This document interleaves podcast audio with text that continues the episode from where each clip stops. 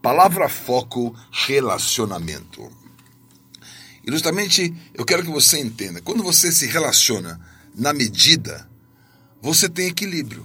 O equilíbrio é uma medida. Você já fez um cálculo de engaste de uma viga, certo? E você calculou ali o equilíbrio, chegou no momento fletor, tirou e subiu e desceu, e calculou o equilíbrio de forças. O equilíbrio tem uma medida.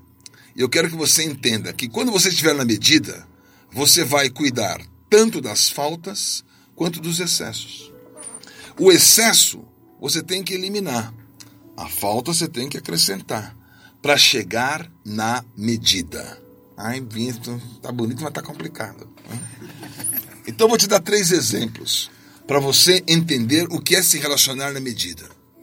Você tem o direito de errar. É um direito que você tem.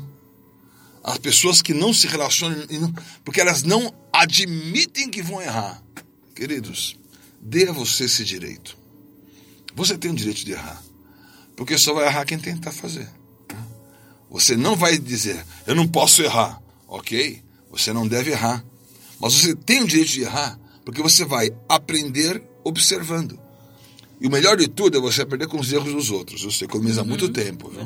Ah, olha como outro errou, por isso que eu gosto desse jogo do Corinthians. Mas isso é um outro assunto. Né? Você pode aprender com os erros dos outros. E isso é uma marca da sua observação. O que seria o excesso nessa medida? Você permanecer no erro.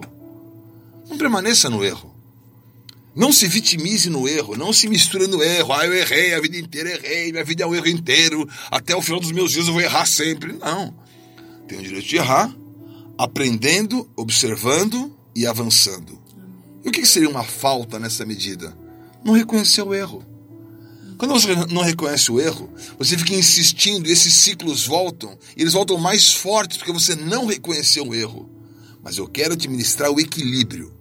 Você vai se relacionar na medida, dando a si o direito, mas não permanecendo, nem deixando de reconhecer. Um segundo exemplo. Você tem o direito de lutar. E você vai aprender nas suas batalhas. Esse é um direito maravilhoso. Mas qual que é o excesso? Entrar em todas as guerras. Um dia eu ouvi de um profeta, né? Estava numa situação de bastante desgaste, né? no ambiente onde eu estava. Eu, com 25 anos, fui vice-presidente de um dos maiores sindicatos patronais do Brasil. Na Fiesp, tinha uma sala lá, né? tinha um paradiplomata, os caras achavam que eu era o motorista. Né? Eu era o vice-presidente do sindicato patronal. E uma inveja, uma confusão, uma situação assim incrível, né? E um profeta falou assim: escuta, vem cá. Deus te deu muita capacidade. Ele vai te cobrar daquilo que ele te deu. Então, se você pensa que você tem alguma coisa mais do que os outros, é completamente ignorante. Porque Deus não deu nada para você se comparar. Ele deu para você usar. Mas ele deu uma palavra de sabedoria para mim. Ele falou assim: escuta, Betão, não entre em todas as guerras. Eu falei, uau, eu com minha total capacidade, eu estou destruindo. Eu entrava em toda a guerra. Não, isso aqui, isso aqui, isso aqui, isso aqui, isso aqui, isso aqui. Você quer interferir nos destinos do mundo. Né? Até no Macron e a esposa e o Bolsonaro, o desmatamento. E... Não, isso é excesso. Você tem o direito de lutar, mas não entre em todas as guerras. E qual seria a falta? Vitimizar-se nas suas perdas. Ah, eu perdi essa batalha, e agora a minha vida, o que vai ser a minha vida? Eu não vou me vitimizar. E eu não vou entrar em todas as guerras. Eu tenho a marca de um equilíbrio. Eu vou aprender nas batalhas e me relacionar na medida. E um terceiro e último exemplo.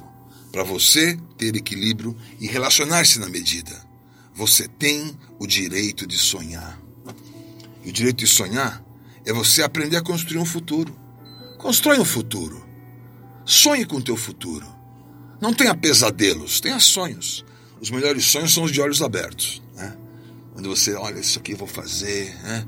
Eu durmo pouco e sonho pouco. Né? Tanto sonho, né? Eu sonho, eu durmo geralmente quatro horas por noite. Né? Eu sonho pouco, eu não tenho, né? Quando você acorda assim, as, Às vezes sábado, tal, durma uma hora a mais, aquela hora você acorda às 5 da manhã, vai dormir um pouco mais, você sonha. É engraçado, né? Mas o melhor sonho é de olho aberto. Você tem o direito de sonhar. Aprenda a construir o futuro. Agora, o excesso é perder-se em ilusões, sem fundamento. Por que, que você está? As utopias, as confusões, você. Por que você está desiludido? Porque você se iludiu.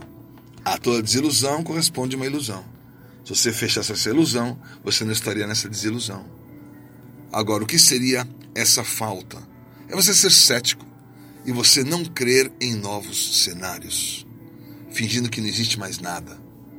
Você vai encontrar na sua vida essa medida. E você vai ter na sua vida equilíbrio.